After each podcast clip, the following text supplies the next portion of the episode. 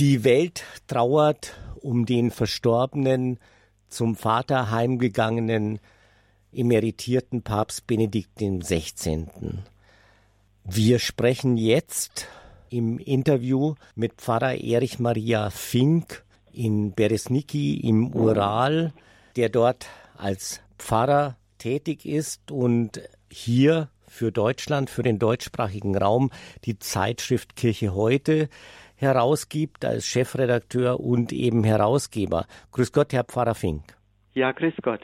Herr Pfarrer Fink, Ihre Zeitschrift befasst sich immer intensiv und inhaltsreich mit allen theologischen Positionen, Perspektiven.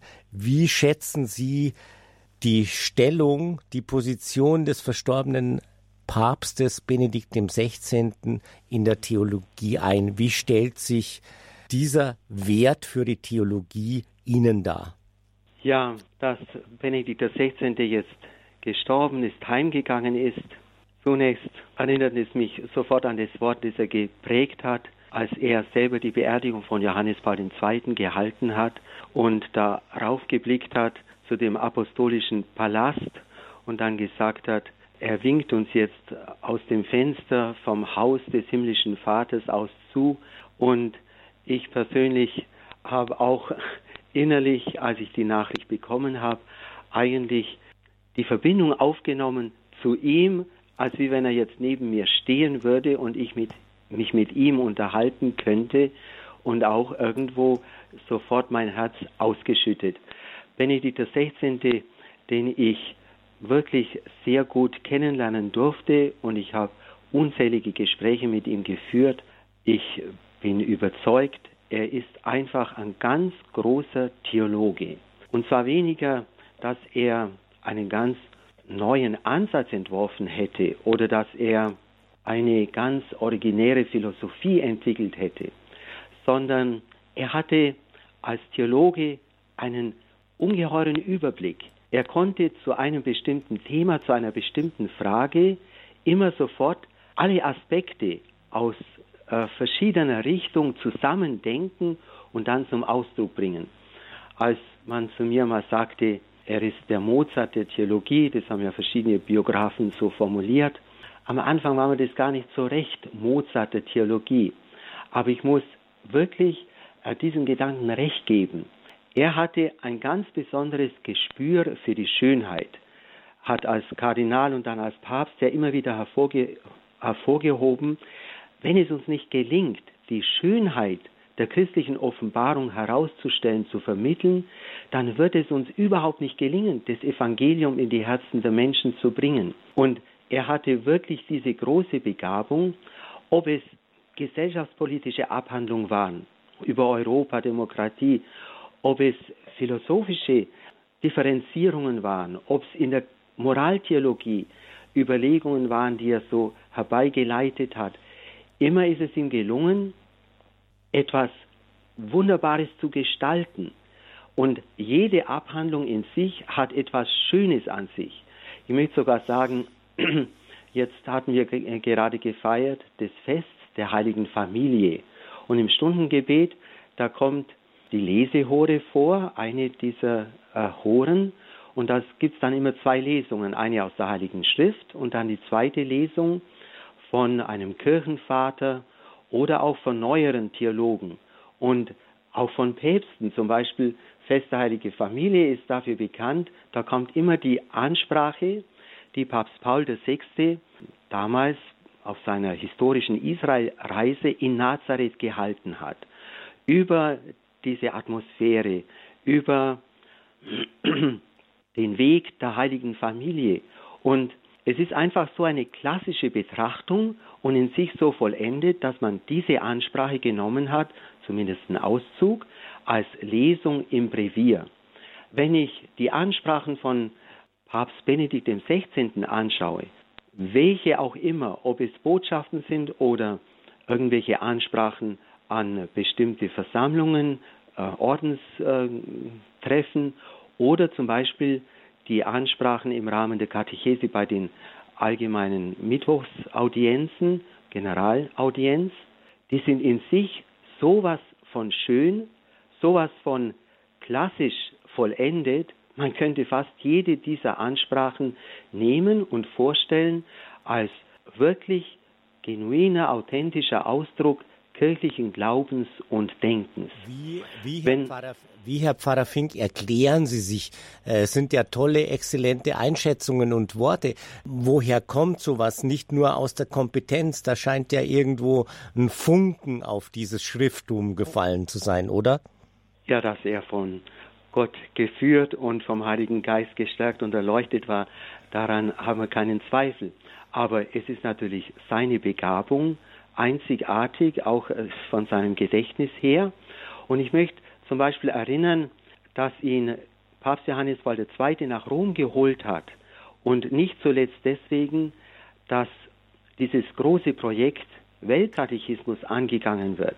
Das hat Johannes Paul II. gesehen. Josef Ratzinger, dieser Theologe, exzellente Theologe, er hat wirklich die Befähigung, so diese Gesamt Schau über den ganzen Glauben aus der Tradition der Kirche zum Ausdruck zu bringen und dann auch im Detail in, diese, in diesen Gesamtrahmen einzufügen. Wenn etwas bleibt von diesem ähm, Pontifikat und diesem Menschen Josef Ratzinger, dann ist es sicher auch, dass der Katechismus der katholischen Kirche ohne ihn so nicht zustande gekommen wäre, dass es ihn so nicht gäbe. Eine andere Geschichte ist einfach seine Gläubigkeit. Er hat eine so tiefe Frömmigkeit, die er überhaupt nicht im, in einer Spannung gesehen hat zu der hochtheologischen Ausdrucksform des Glaubens der Kirche. Und er konnte viele Zusammenhänge, zum Beispiel Eucharistie, so tief erklären, aber man spürt, wenn er nicht diese Frömmigkeit hätte, diesen Glauben, käme ein solches Werk, so eine Abhandlung, so eine Enzyklika, sowas überhaupt nicht zustande. Und wenn wir diese seine ähm, Gläubigkeit sehen, dann ist es auch der tiefe Grund, zum Beispiel ein Schatz, den wir von ihm bekommen haben. Das war schon 1993. Da hat Johannes Paul II. ihm den Auftrag gegeben. Da war er unter anderem nicht nur Präfekt der Glaubenskongregation, sondern auch ich glaube, man nennt es auch Präsident der Kommission für die, für die Bibel, Bibelkommission, päpstliche Bibelkommission. Und da war der Auftrag, die Interpretation der Bibel in der Kirche einfach so einen grundsätzlichen Leitfaden zu geben. Und das ist ein so wunderbares Werk, so eine, so eine Schrift, so eine Studie. Und da hat Kardinal Ratzinger damals zum Ausdruck gebracht, wie man Exegese wirklich im Sinn der Kirche betreiben kann. Und er geht da von der sogenannten kanonischen Exegese aus, hat zwar diese kanonische Exegese mit der historisch-kritischen Methode verbunden. Wenn ich ein bisschen äh, fragen darf, was die kanonische Exegese ist, da geht es darum, dass man sagt, die ganze Heilige Schrift, wie auch immer sie entstanden ist, ist der Ausdruck des einen Geistes Gottes, der gewirkt hat ähm, im Alten Bund, bei der Schöpfung und der in Jesus den vollkommenen Ausdruck findet und dann im Leben der Kirche ähm, sich äußert. Und das heißt, alle Schriften der Bibel werden aus dem Licht Jesu betrachtet und wenn die Frage ist, was sagt denn die Bibel zum Heiligen Geist, dann nimmt man an, dass das nicht einfach nur Vorstellungen sind im Alten Bund, zum Beispiel Buch der Weisheit oder, sondern dass hier derselbe Geist Gottes wirkt und sich offenbart und deswegen die ganze Bibel als Ganzes gesehen werden kann. Und so hat auf diesem Hintergrund äh, Papst Benedikt XVI. ja das wunderbare Geschenk gemacht, diese Schriftenreihe Jesus von Nazareth, dieses dreibändige Werk. Da kommt wirklich alles zusammen. Dieser Überblick, diese Gläubigkeit, diese Art von Intelligenz, aber auch etwas systematisch und im Zusammenhang zum Ausdruck zu bringen. Herr Pfarrer Fink, ähm, Sie haben so in Ihrer Bescheidenheit fast nebenbei erwähnt, Sie hätten äh, den Kardinal Ratzinger und späteren äh, Papst Benedikt XVI in vielen, in unzähligen Gesprächen erlebt. Jetzt verraten Sie uns, unseren Hörern hier in der Radio Horeb Hörerfamilie, doch, wie kam es zu diesem Treffen, zu diesen Begegnungen? Also, es kam dazu eigentlich auf folgendem Weg. Ich war im Priesterseminar in Augsburg. Das war damals untergebracht bei den Barmherzigen Schwestern. Und da hatte ich das Zimmer neben einem damals jungen, neuen Professor, das war Dr. Äh, Stefan Otto Horn, der war in den 70er Jahren Assistent von Kardinal Ratzinger und wurde dann Anfang der 80er Jahre äh, in Augsburg an der Universität Professor für Dogmatik. Und da hatte ich bei seinem Kollegen, Professor Ziegenaus, die Diplomarbeit gemacht und unter anderem auch untersucht den Personenbegriff bei Kardinal Ratzinger. Da habe ich viele Schriften da durchstudiert. Jetzt muss ich mal kurz reingehen, weil äh, ich bin doch nicht Theologe und viele unserer Hörer auch nicht. Was, mein, was heißt Untersuchung des Personenbegriffs? Jetzt wird spannend. Ja, das ist äh, zunächst einmal einfach, wie versteht man den Menschen als Person? Was macht die Person aus? Und mhm. dann kommt man auf das Ich-Bewusstsein, auf die zwei wesentlichen personalen Kräfte des Menschen, Erkenntnisvermögen und der freie Wille, wie wirken die zueinander, wie erfüllen sie das, was die Person in ihrem Wert, in, ihrem, ähm, in ihrer Würde ausmacht. Und da geht man einfach von verschiedenen philosophischen Ansätzen aus, wie Thomas von Aquin, oder eben auch, was findet man denn da bei Kardinal Ratzinger? Und ich muss sagen, als ich das da alles so studiert habe, zum Beispiel dieses Buch Einführung ins Christentum von Kardinal Ratzinger, dann bin ich an manchen äh, Stellen einfach stutzig geworden, weil ich da manches vermisst habe. Zum Beispiel, wenn ich es mal philosophisch ausdrücke, ähm, gut, der Mensch hat Anteil am Wesen Gottes, das Wesen Gottes ist Geist, das Wesen Gottes ist in dem Sinn Geist, dass man diesen Geist durch die Erkenntnis aufnehmen kann, in der Erkenntnis wächst und dadurch mehr und mehr teilnimmt am Wesen Gottes. Und da war eben die Frage, wo ist denn die substanzielle Scheidung zwischen dem Wesen Gottes und dem Wesen des Menschen?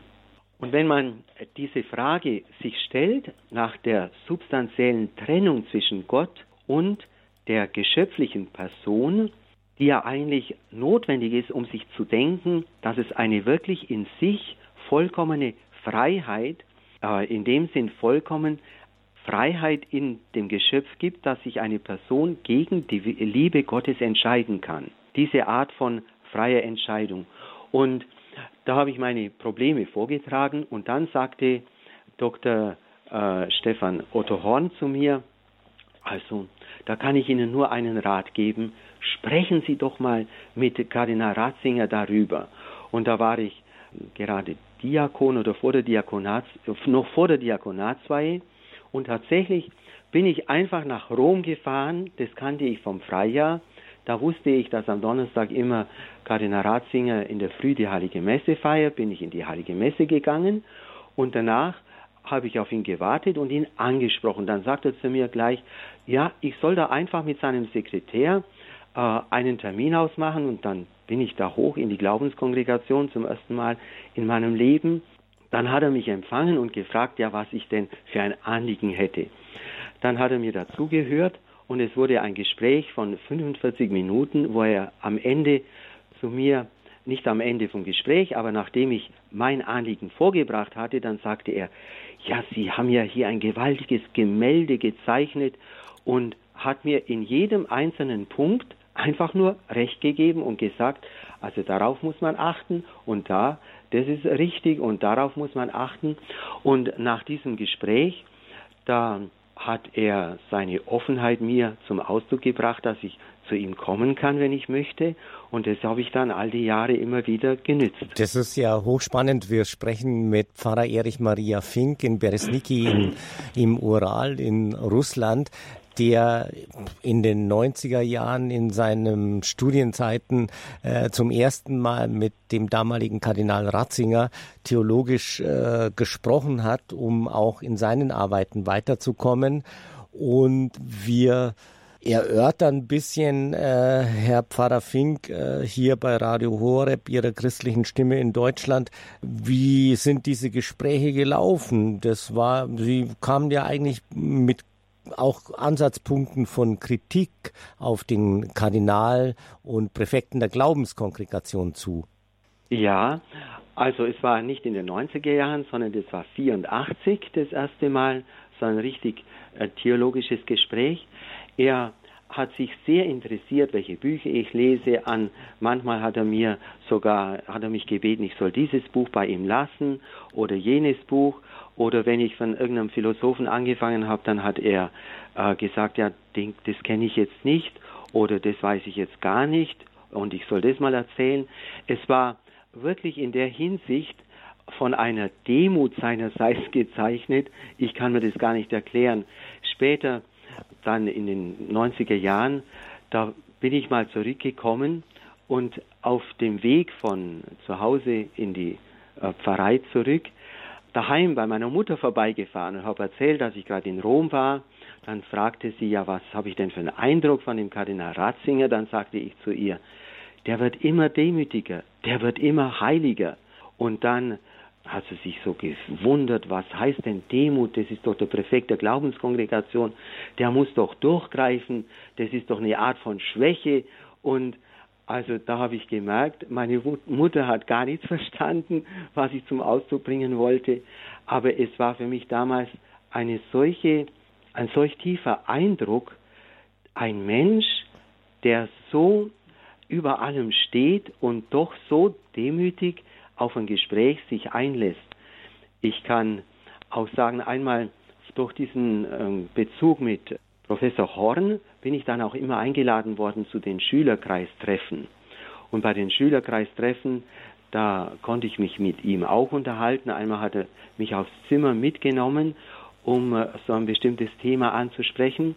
Und dann, es ging damals um äh, Ökumene, um dieses Papier, das da vorbereitet wurde über die Rechtfertigungslehre, das dann äh, Ende der 90er Jahre rausgekommen ist, das man unterschrieben hat. Und da habe ich dann einfach nur so eine Bemerkung gemacht. Also wenn ich das alles so erleben darf, dann spüre ich, und ich habe ihm wörtlich gesagt, wie immer mehr die ganze Last der Kirche eigentlich auf seinen Schultern ruht. Dass er selber mal Papst wird, hätte ich ja nie gedacht. Aber das wurde mir so klar, wo ich mich mit ihm unterhalten habe. Manchmal ging es auch darum, zum Beispiel als die Enzyklika über die Eucharistie äh, in Vorbereitung war, da haben wir uns auch unterhalten, was da alles noch reinkommt und dann diese, ich kann mich noch genau erinnern, wie kann man das Thema Maria dort verankern und wie er das dann gemacht hat, kann ich nur staunen, wenn ich die Enzyklika jetzt lese, dass er mich da überall so einbezogen also hat. Was, was mich so erstaunt, und das spricht ja sehr für den äh, verstorbenen Papst Benedikt dem 16., das war ja offenbar, auch wenn Sie, darf ich mal so sagen, noch junger, kleiner Student waren, vollkommen auf Augenhöhe, oder? Das war die Demut auch. Er hat Ihnen mehr als zugehört, oder? Ja, das kann man so sagen. Und es waren natürlich auch viele äh, Dinge so, so ganz persönlicher Art, zum Beispiel meine Erlebnisse mit der Frau aller Völker, diese Erscheinungen. Und ich habe mich da viel unterhalten über dieses Dogma Miterlöserin, Mittlerin und Fürsprecherin, was er dazu denkt. Dann hat er gesagt, also dann gibt's, da gibt's den hm, Erzbischof Petrus Canisius äh, van Lierde, der ist da drüben im apostolischen Palast. Ich soll doch jetzt darüber gehen zu der, zu der Schweizer Garde sagen, Kardinal Ratzinger hat mich geschickt zu Van Lierde, sie sollen mich da durchlassen. Und dann stand ich da im Zimmer von diesem äh, Bischof Van Lierde und habe ihm da das alles erzählt. Und zum Beispiel solche Dinge. Oder plötzlich hat er angefangen und gesagt, also da gibt es in Deutschland ja diesen Ort Heroldsbach und da hat die Kirche noch Versäumnisse, da hat sie noch vieles, was, da hat sie einfach, ist, ist sie der Sache noch nicht gerecht geworden ich war vollkommen platt, weil ich war noch nie in Heroldsbach, hatte das überhaupt nicht gekannt und wusste auch nicht, aber er wollte von mir wissen, was ich da dazu denke. Oder die ganze Geschichte mit dem Beratungsschein damals, da hat er mich, sich mit mir auch oft unterhalten. Und da hat er gesagt, also wie der ganze Briefwechsel hin und her ging, Deutsche Bischofskonferenz Rom, wie Johannes Paul II. so möchte, dass man da aussteigt und so weiter.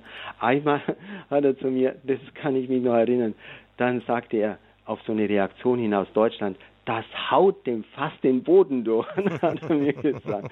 Und hat gesagt, da muss man die Bischöfe zusammenholen und da muss man einfach mal miteinander drüber sprechen. Also das so sind ja alles eigentlich Erlebnisse und deshalb äh, ist es so spannend mit Ihnen, Pfarrer Erich Maria Fink, die Begegnungen mit Benedikt dem 16. als Kardinal, äh, das ist ja mehr als menschlich, normal, ein Gespräch auf Augenhöhe, auch wenn Sie damals so irgendwie nur mal kurz bei dem Chef der Glaubenskongregation vorbeigeguckt haben, war das alles äh, eine äußerste Normalität und äh, klingt ja fast so, als wären Sie da schon ein- und ausgegangen am Ende des Tages. Ja, er hat natürlich nie abgelehnt, wenn ich um ein Gespräch gebeten habe.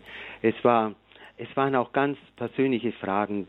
Da war im Priesterseminar oft so, äh, zum Beispiel diese äh, Spannungen, Handkommunion, wie soll man sich dazu verhalten. Ich kann mich erinnern, er hat zu mir gesagt, und das hat sich einfach bis heute so in meinem Herzen ein bisschen äh, verankert. Er sagte, wir sollen bei unserer Haltung bleiben.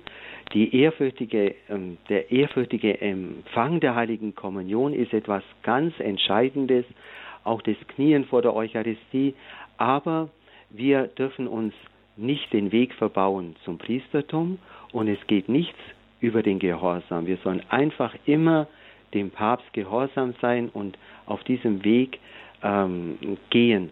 Dass er dann als Papst selber das so gemacht hat, dass er gesagt hat, vor allem gegen Ende seines Pontifikats, er möchte nur noch die Mundkommunion austeilen, kniend, wenn irgendwo ein Papstgottesdienst ist und das so in Vatikan eingeführt hat, das hat mich dann schon wieder erinnert an diese Gespräche, das war ja 20 Jahre früher, vor dieser Geschichte, dass er mir so auch Ratschläge gegeben hat für mein, mein Weg und mein priesterliches Leben.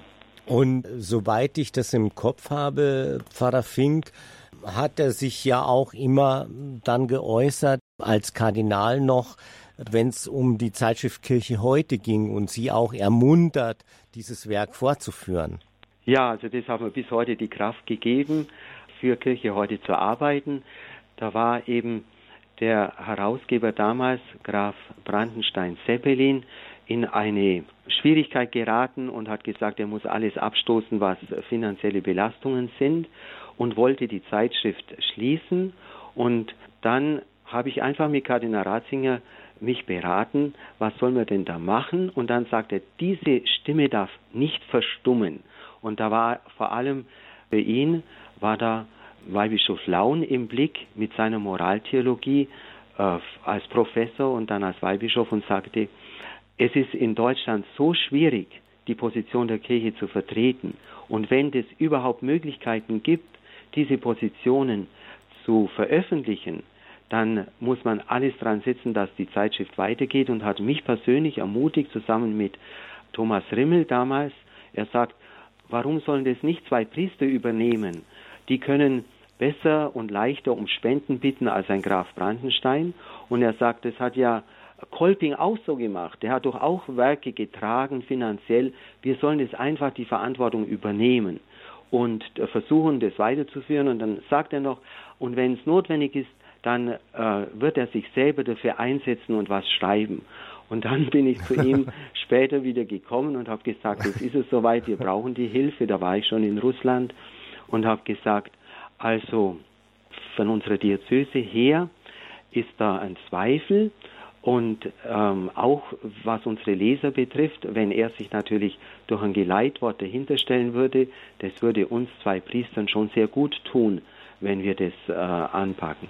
Und dann hat er dieses Geleitwort geschrieben, das natürlich Gold wert ist, noch bevor er Papst wurde, kurze Zeit später wurde er Papst. Und da hat dann unser Generalvikar Josef Heigl damals der hat mich zu sich geholt und hat dann gesagt... Der Generalvikar von Augsburg, Augsburg müssen wir verdeutlichen, ja, weil Sie ja Diözesanpriester von Augsburg sind. Ja, der hat mich geholt und dann hat er gesagt, also Jetzt kann natürlich die Diözese nichts mehr gegen die Zeitschrift haben, wenn sogar der Präfekt der Glaubenskongregation äh, sein Wort dazu abgegeben hat. Ja, und seitdem arbeiten wir mit der, für die Zeitschrift. Er hat oft immer wieder Bezug genommen auf Beiträge, die wir gebracht haben. Also das war so richtig, wie soll man denn sagen, wie so ein Ballspiel. Einmal ging es um die Krankensalbung, wie man denn das irgendwo zum Ausdruck bringen könnte, noch viel differenzierter, detaillierter, die Gnaden der Krankensalbung. Das hat er dann aufgegriffen und sogar als Papst ähm, einfließen lassen in sein, seine Botschaft zum Krankentag. Ähm, auch die ganzen Auseinandersetzungen um Missbrauch, da kann ich ja nur sagen, ich habe äh, Benedikt XVI. als Kardinal erlebt zu diesen Themen. Das war für ihn eine so äh, tiefe Sorge um die Kirche. Er hatte so einen auch äh, weltumspannenden Einblick bekommen und ja die Dinge dann an sich genommen von der Glaubenskongregation und wusste, so kann die Kirche nicht weitermachen. Alle die Gespräche in dieser Richtung, ich kann nur bestätigen, wenn jetzt, wenn man die Nachrichten sieht zu seinem Tod, wenn man da sagt, ein Schatten fällt auf sein Pontifikat, auf diese Person, weil sie vom Missbrauch hier auch nicht das ist natürlich sehr nicht nur schade, sondern es wird ihm überhaupt nicht gerecht, hat mit Gerechtigkeit nichts zu tun. Es gibt niemanden, der diese ganzen am Ende des 20. Jahrhunderts dieses Problem so klar gesehen hat und so gerungen hat. Man muss hier einen ganz neuen Weg in der Kirche finden, wie man überhaupt das Problem anpacken kann. Ob das Strafen sind gegenüber Klerikern ob es die Möglichkeit ist in der Erziehung der Kleriker und was nicht nur Null, Null Toleranz zum Missbrauch, sondern auch Null Toleranz zur Unkeuschheit. Das hat mich selber manchmal fast an die Grenze des, äh, dessen gebracht, dass ich ihn verstanden habe, wie deutlich er äh, wurde, zum Beispiel bis hin zur Frage Selbstbefriedigung, dass das einfach überhaupt nicht akzeptabel ist und deswegen auch in der ganzen Formung und Ausbildung schon als Punkt aufgearbeitet gehört, weil man sonst nicht die Keuschheit leben kann. Wie ich ist denn Herr Pfarrer? Bitte, ja, sagen Sie ruhig noch. Es ist nur ein, ein äh, einzelner Punkt in der ganzen, in den ganzen Überlegungen.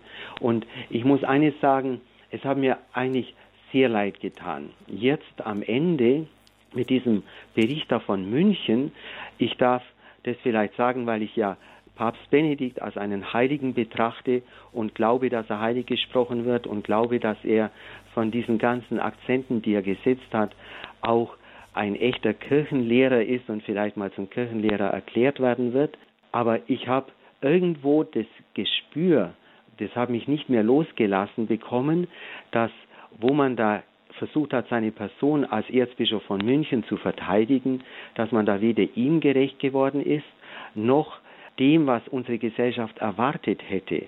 Und ich glaube, ein klärendes Wort von seiner Seite her zu dieser Geschichte, dass damals einfach die Kirche als Ganze das nicht so vor Augen hatte, ähm, wie sie diesem Problem äh, begegnen muss und wie ernst sie das nehmen muss, dass er hätte da als klärendes Wort der Nachwelt hinterlassen können, nicht nur, ob er bei dieser Sitzung dabei war oder nicht. Das ist so irgendwie kleinkartiert, das wird ihm, seiner Person in dieser Frage überhaupt nicht gerecht. Und ich muss sagen, vor einer Woche, da bin ich aufgewacht und habe mir gedacht, wenn man dem, den Benedikt mal heilig sprechen will, das müsste er doch jetzt noch außer dieser Entschuldigung, die er geschrieben hat und seine, sein Dank an die Leute, die ihm trotzdem die Treue halten, da könnte er doch mal nochmal so ein klärendes Wort schreiben, das wirklich diesen Schatten zerstreuen würde, auflösen würde. Und habe mir gedacht, ich müsste nach Rom fahren.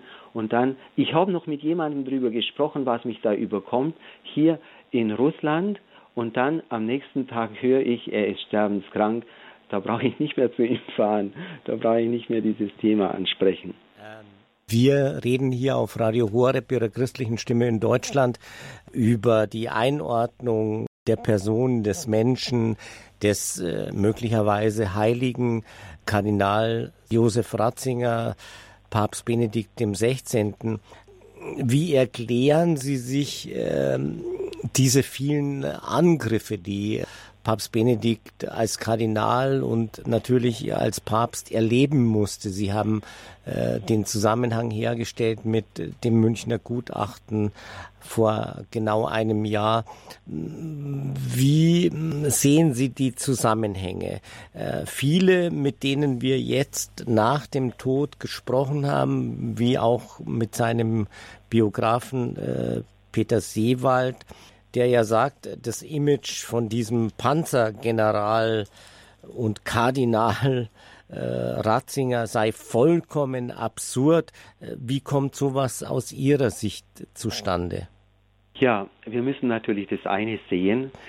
Es ist einfach das Ringen zwischen Gut und Böse. Und der Widersacher Gottes, er gerät in Rage, wenn er einen solchen Kirchenmann sieht, der in einer solchen selbstlosen Treue zur Lehre der Kirche steht.